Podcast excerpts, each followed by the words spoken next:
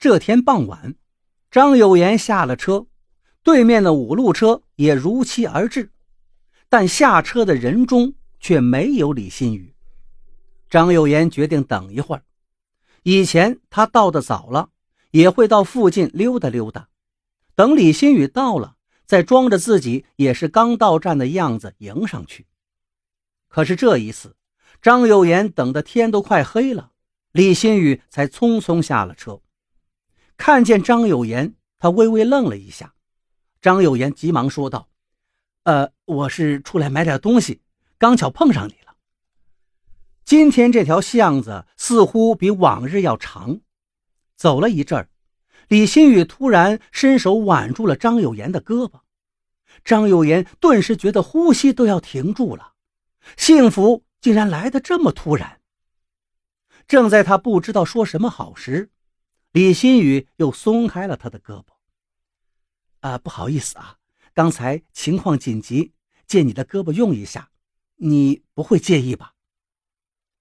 张有言一时摸不着头脑，李新宇示意他回头。张有言回头一看，一辆银灰色的宝马车已经调转车头，悄无声息地消失在巷口了。看来刚才这辆车一直在跟着他们。张有言疑惑地问道：“呃，那车上是谁呀？为什么要跟踪你？”他是一家公司的副总。有一次，因为业务上的事认识了，就老追我。今天我加班，他就在外面等着，还说要带我去吃宵夜，我没答应。谁知道他竟然开车跟在公交车后面，一直跟到这里。张有言沉默了，那一夜，两个人都没有再说话。张有言要出差了，几天后的夜里，他才回到家中。却发现隔壁传过来一阵浓烈的酒味儿，张有言心里一阵疼痛啊！难道说那个副总跑到李新宇这儿喝酒来了？正在胡思乱想，只听板壁响了几下，嘟嘟，过来喝酒啊，等你呢。张有言急忙去到隔壁，却发现只有李新宇一个人。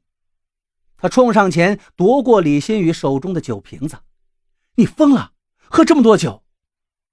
李新宇突然扑进他的怀里，抽泣起来。“我以为你不回来了呢。”李新宇顿了顿，说道：“不知道怎么，我就喜欢上你了。一个人飘在这大城市里，心里总不踏实。回来看见你在路口等我，晚上听着你的鼾声。”就觉得踏实多了。张有言紧紧地搂着她，这一回幸福真实的来到身边了，他有些不敢相信。那一晚，两个人说了很多很多。两个人的情况非常相似。张有言家里只有父亲，李新宇家里只有妈妈。为了供他们上大学，家里都欠了不少的债。李新宇痴痴地说：“要是咱们在城里有一套房子就好了，就可以把老人家都接过来。”张有言附和道：“是啊，我也一直想有自己的房子，有一扇属于自己的、洒满阳光的窗户。”那一夜，张有言不知道自己是什么时候睡着的，他怕李新宇喝的太多，就抢着把剩下的酒全都喝光了。而醒来的时候，他发现自己躺在李新宇的床上，而李新宇并不在身边，枕头旁边留了一封信。李新宇在信上说：“我走了，我唯一欣慰的是在离开前能见到你。而昨天见到你时，我几乎动摇了，不过我权衡了一夜，还是选择离开了。”因为我已经两天前失业了，我真想和你一起去挣那一扇窗的阳光，可惜我没有时间等到那一天，原谅我。张有言扑到窗边，透过那半扇玻璃，他看见晨曦中李新玉提着旅行箱，匆匆的走向停在巷子口的宝马车。不要！